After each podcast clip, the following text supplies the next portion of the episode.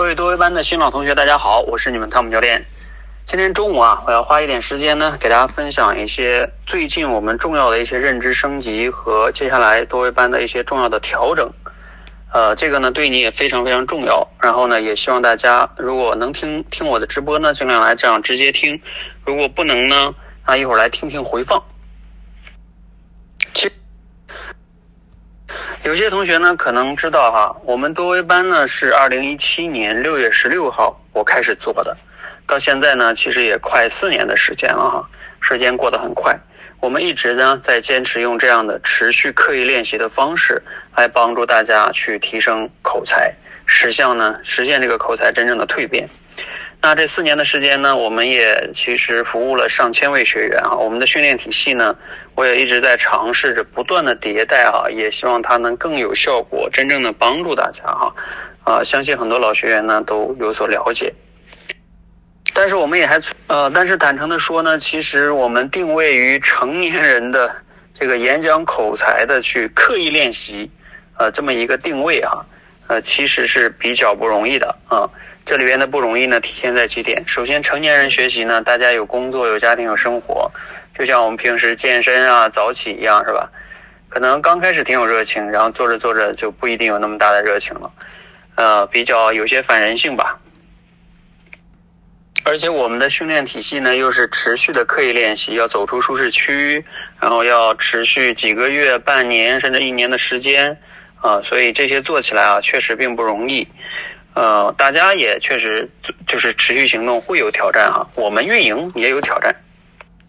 有时候我也会怀疑哈，我们为什么要坚持这样的模式呢？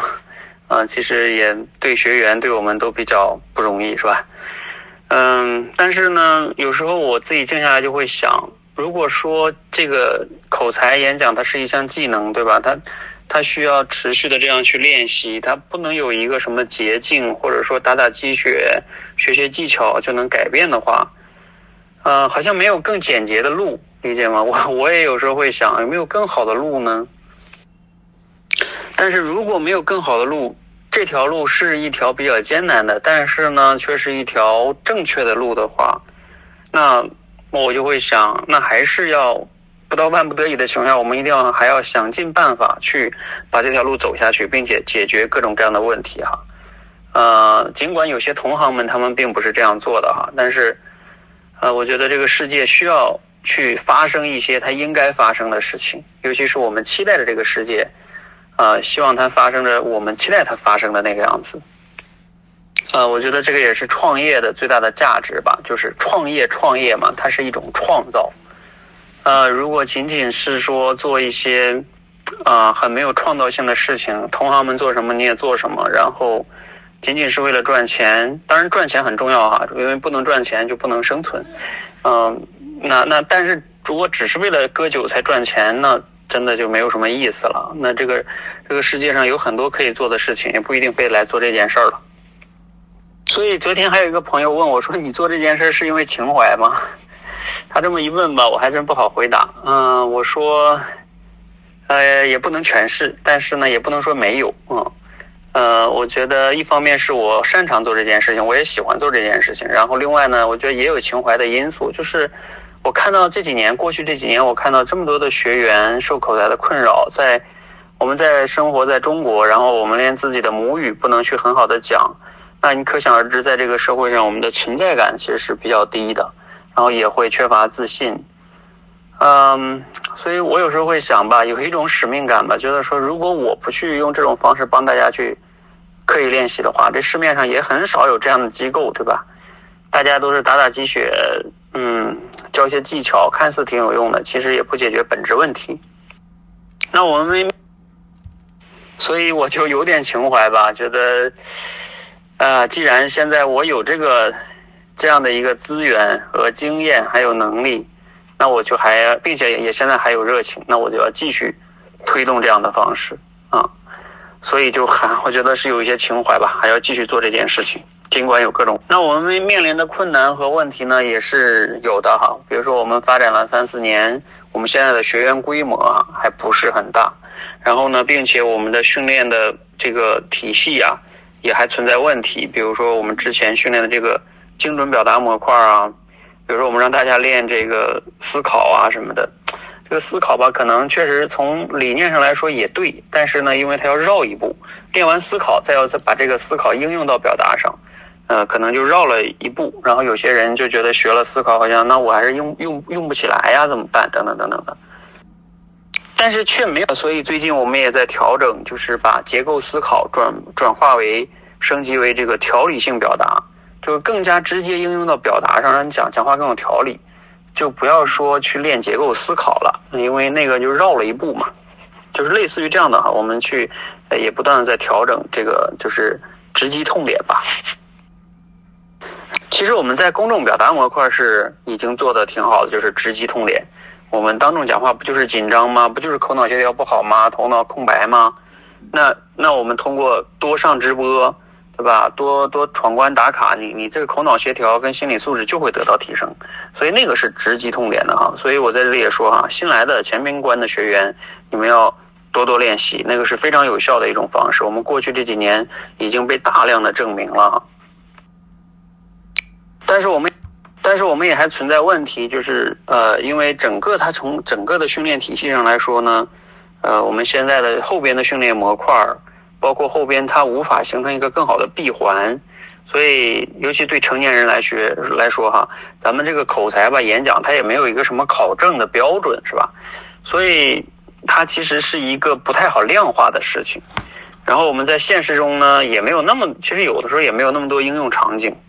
呃，就会导致它这个嗯，不像说我要考个公务员是吧？我就考多少分我就能考上，我什么时候考试？这次没考上我可以重新再再考。呃，这个它不是那么容易量化的一件事情。然后我们的训练形式过，然后我们的训练形式过去也会比较多，包括像后端啊，我们还有这个集训啊什么的。集训其实我们当时就是为了解决督促大家行动啊，更好的去行动。呃，包括我们最近去做了督导营，在一定程度上就是在解决这个行动的问题哈。好，那种种种种吧啊，其实我不可能把所有目前问题都罗列出来哈。呃，问题是一大堆的，不然必然会有的，所以这个就是个共性问题啊。你像呃，我创业这几年，我已经习惯了每天都有各种各样的问题，而且各种各样问题我也解决不完。啊，那这个时候呢，其实更重要的是，有时候要学会从问题中跳出来。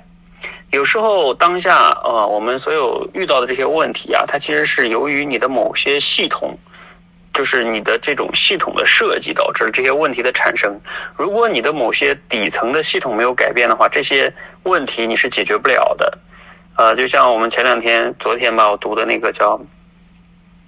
呃一个朗读训练中哈，就是说，呃，你你眼中的问题可能就是别人的解决方案。其实他的意思就在于啊，你当下看到的这个问题，它可能是一个另外一个隐藏的问题导致的这个问题。所以一定要往深了看，才能可能看到，或者全局着全局着去看。这个也是前段时间我们还朗读了一个素材，就是第一序列改变和第二序列改变。其实它的核心差别就在于，第一序列改变呢，有时候你只是在努力啊，但是你没有去调整结构，呃，调整结构就是第二序列的改变，呃，这个是非常非常重要的哈。呃，那我接下来这个调整呢，也是希望能从第二序列改变，从结构上有一些重要的调整，然后以至于让我们进入一个更好的良性循环。好，我接下来给大家发一张图，各位同学呢，大家可以仔细的看一下这张图啊，看起来也并不难，但是这张图呢，是我最近思考了挺多哈，然后我最想去调的一个结构，我也希望呢，按照这张图去运营我们整个的社群的训练成长体系。呃，这张图呢，最上边有一句话啊，我觉得在这里有必要再好好说一下。这句话呢，就是我们社群存在的使命到底是什么？哈，我前段时间也是读了一本书，使命其实非常重要的，它说明了我们到底在干一件什么事儿，以及我们为什么要干这件事儿。啊，你看我们教练，包括我在内哈，我们这么多人，然后花了这么长的时间，好几年了，对吧？然后。呃，也是自己的职业生涯也投入在这儿了，是吧？那我们为什么要坚持做这件事儿呢？对不对？这件事对我们有什么意义呢？啊，所以我们总结了类似于这样一句话。呃，其实我们的使命就在于我前面讲了，因为市面上这么多年了，演讲口才也不是一个新的行业，所以很但是却没有一个让大家值得信赖的、有效的、方便的这样一个口才训练成长的体系。而我看到的更多的就是那种，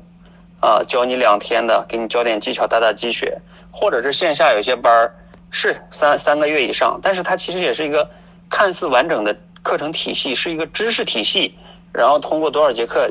教给你了，但是它并不陪你持续的刻意练习，其实。呃，这个是我们为什么去，我们想要去打造这样一个便捷的、有效的训练体系的原因哈。那这样的体系，我们希望实现的结果是什么呢？我们实验的结果啊，就是希望让每个人能享受说话。其实，说话这件事情是我们人跟动物最本质的区别。想一想，是不是？就是。我们人之所以区别动物，就是因为我们这种语言能力非常丰富。这个背后当然也是我们这种情感呀、思维都更强。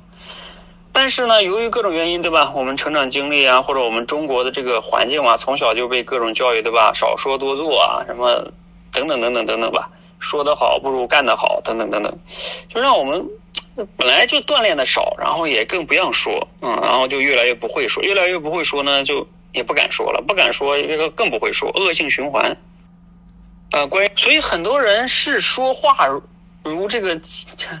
就像这这悬崖边上一样，或者像恐惧推他上断头台一样哈。我昨天去参加了一个读书的沙龙活动，特别逗。我们那个小组一共四个小组，然后我们那小组呢有五六个人，然后因为每一次活就是活动呢一个小的活活活动结束之后要上台让总结一下发言，总结发言派个代表。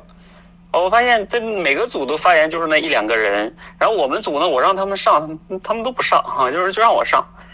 啊，我发现真的是大家就是一个是内敛的性格，另外一个也是确实不擅长讲。他说我脑子乱，不知道讲什么，还紧张啊。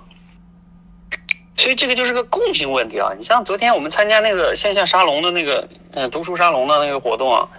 那还是一个都爱学习的人呢啊。你看啊，那些不爱学习的，我估计可能也更紧张了。所以这个问题真的是挺普遍的啊，在我们中国。所以能不能让每个人都能享受说话啊，并且哈，享受说话其实是目的吗？我们很多学员来我们这里训练，其实更主要的一个目的是活出自信、精彩的人生，这才是我们的终极目的哈。所以，呃，我也希望我们的使命呢，再说一遍，就是打造便捷有效的训练体系，让每个人呢都能享受说话，然后活出自信、精彩的人生。啊，这个才是我们活来到这个世界上活着的一个原因吧，否则你说有什么意义？茫茫众生，呃，人类都有几万年的历史了，有些人活着存在过吗？没存在过啊。那天我还跟一个学员探讨，我说他死了之后，我们比如说以前的几代人死了之后，就根本就不知道他存在过，是不是？以前也没有文字啊，很多人都不会写字儿，也没有照片儿啊，他什么都没留下。然后你的亲人隔了三代之后，你的亲人也都忘掉你了，然后你就真的从这个世界已经消失了。最开始是身体的消失，然后呢是关系的消失，就是跟你有关系的人也都不记得你了，或者都去世了，那你就没了。啊，有的人呢，像像像他有这种思想啊，或者作品能留下来，他可能能存在的久一点。嗯，但是大部分人有那么大，像古代哈，像只有这种很牛的。什么孔子啊，或者某些画家呀、音乐家，他可能有些作品能留下来，其他的普通人就留存不下来了。但是今天这个时代不一样哈，今天这个时代我们人人都能用自媒体，然后完完全能存在于网络上，音视频节目、文字啊，所以每个人真的都能对话世界，啊，所以我们享受说话啊，也更有可能能活出一个自信的、精彩的人生啊！我也希望大家能在我们口才界社群。呃，实现我们希望的这些使命和愿景哈。那我们怎么样才能实现这样美好的、听上去非常非常美好的使命或者愿景呢？肯定是不容易的哈。那这就是说说说到我们这个训练成长体系，也就是我要说设计的这个结构。这个结构呢，我觉得包含主要四个部分。嗯，学习、练习，然后呢，练习之后呢，更关键的就是有一个教学或者是应用。我们都知道一个叫以教促学，对吧？啊，以教代学，以教促进学习是非常好的一种学习方式。那学习这块不说了，我们过去很多人其实为了提升口才演讲，也学了很多的知识、方法、课程，是吧？线上线下的各种的。但是你光学习肯定是不行的，这个已经被无数次证明了。你们要非得要自己去证明，那你去吧，你走弯路吧。然后训，然后另外呢，就是我们一直强调的练习，尤其是刻意练习，是吧？啊，你学了之后要像游泳、开车一样，反复的讲了很多，对不对？要要就是多练练练练练啊。那我们呢，呃，接下来就是练习这一块呢，有一个重要的调整，就是我们不要去做集训了，你周围的集训有问题哈。我们要去做直播，直播可以分为两种形式：一对一的直播和一对多的直播，然后以及和便捷的这种闯关强化训练。所以希望如果呃关于练习这块，我稍微说一下，为什么我们把集训想要停掉呢？过去我们做集训，前面我说了是为了解决行动的问题，交押金。呃，但是集训确实能解决一部分交押金行动的问题。那我们现在用每周督导营，也是让大家交押金，去专门解决行动的问题，然后跟训练分开。因为之前的每周的集训吧，我们为了不让大家厌烦，所以每周换一个主题。呃，换一个主题是有一点新鲜感，但它也有一个问题，就是比如说有些人，嗯，我们前段时间刚练那个条理性表达，大家这一周练的刚有点感觉是吧？啊，然后我们下一周换了另外一个，有些人觉得我还想练那个，然后有些人呢，可能对于下一周这个主题可能不一定感兴趣，或者感兴趣的人呢，下周再换一个他也可能不感兴趣了，就反正会有矛盾嘛。任何一个呃，任何一个措施啊，都会都会有这个利有弊的。那我们综合前，那我们综合前面的情况，就是把我们的训练形式，呃，行动这块用督导营去解决行动的问题，给你赋能，呃，让你解决这种懒啊、懒散呀、拖延啊这些问题。然后训练啊，我们的理想情况就是通过直播，主要跟直播跟闯关，因为他们两个更更好的地方在于，比如闯关是你可以利用这自己的碎片化时间，很方便的去，呃，按照你需要去提升的主题进行大量的刻意练习。这个是非常方便的吧？啊，包括，然后我们这个直播呢，现在我们是早午晚可以每天有四场。其实，在我未来的理想的情况下，我们的直播可以做到，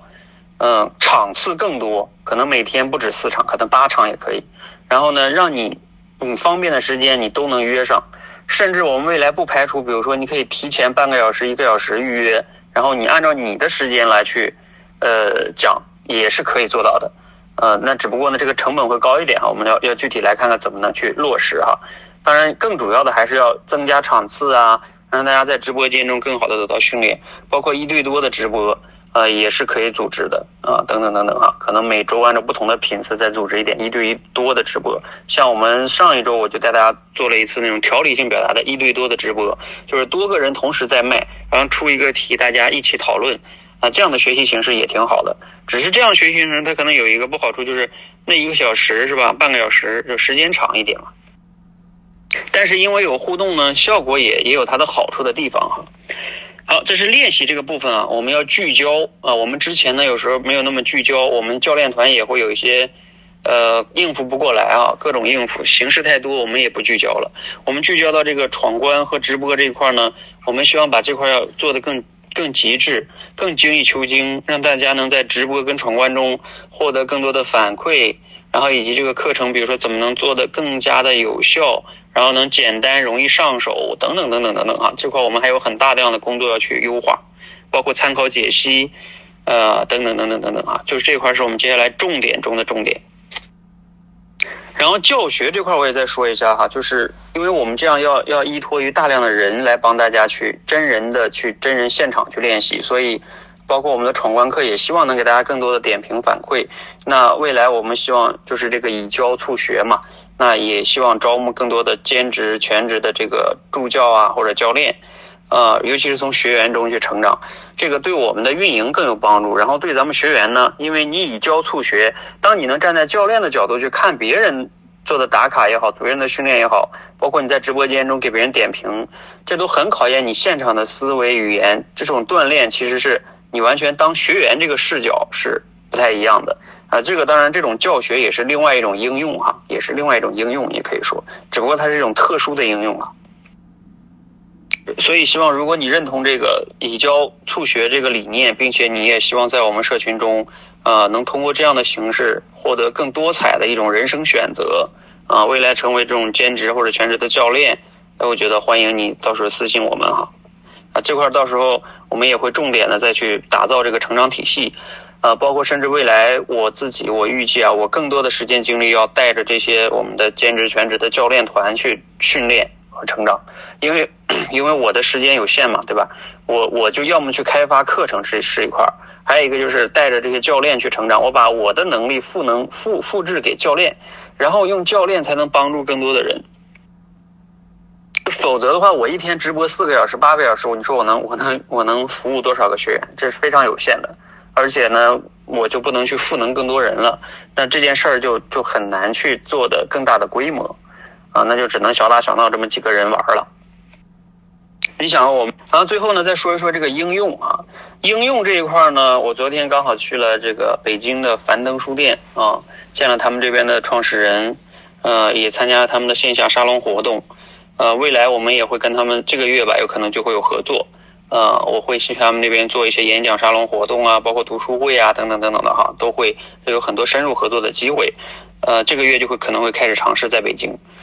那呃，比如说未来你可以我们做线下演讲沙龙啊，那你有机会来这里现场演讲，或者是你成为我们的线下沙龙的演讲的主持人。呃，我们说的城市，呃，包括我们未来，呃，也可能会在全国重点的一些城市去发展我们的一些合伙人，呃，然后比如说组织这种线下沙龙，这种线下沙龙不一定很重哈，呃，最高频次的话可能是每周做一次，然后如果低一点的频次呢是每个月做一次两次，呃，然后平时咱们在线上练，因为线上更方便嘛，啊，去一趟线下也是并不容易，呃，包括线下场地啊也是要有费用的哈，所以呢。我们去找这样的一些机构合作，他们提供场地，然后我们跟他们也是共赢啊。呃，这个是我们这次跟樊登书店谈的合作，也是非常的，嗯，就是能能互利共赢的，谈的也非常顺利。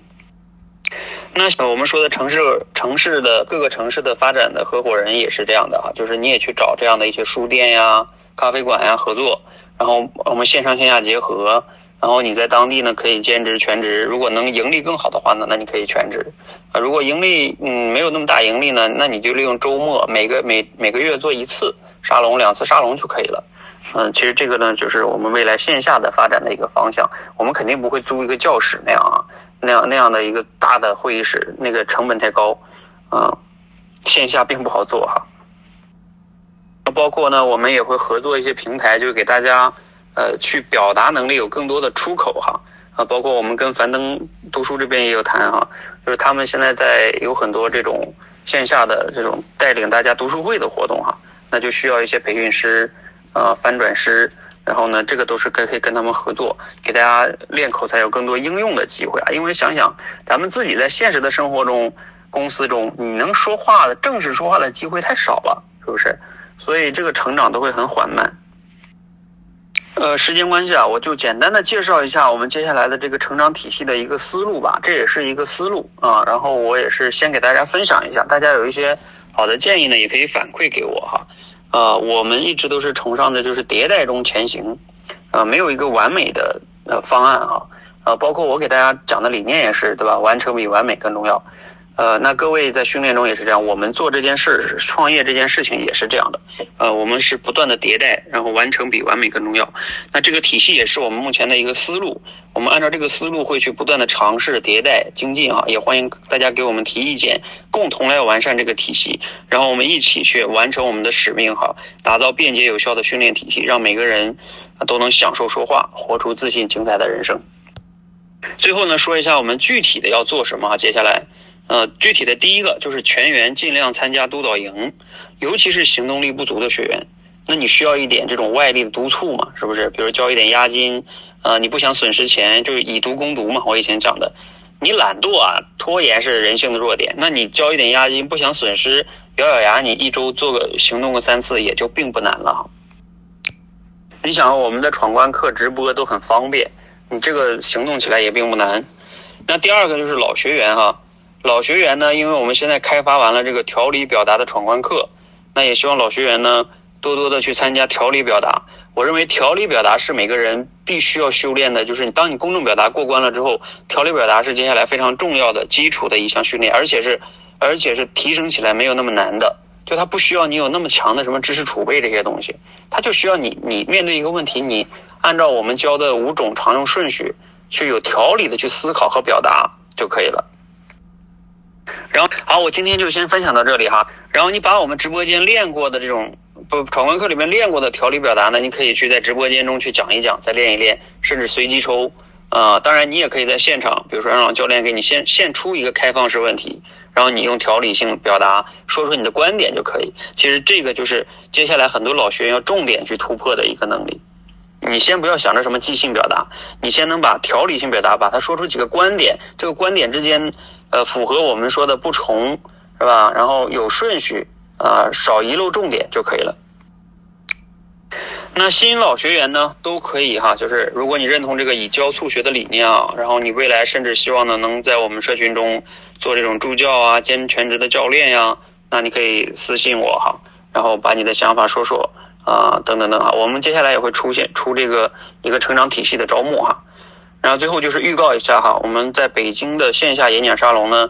应该在本个月月底之前就能确定啊，并且开启。如果你在北京周边或者是这个北京的哈，可以来参加。其他城市呢，我们会陆续的去洽谈。当然需要各地有这个能主持的人，不能每个城市都我去，是不是？那那那不行啊。好，我今天就先分享到这里哈。大家如果对我们这个我分享这些成长体系啊，还有什么疑问，或者是你有什么建议，你可以在群里提出来，或者是私信提出来，也可以哈。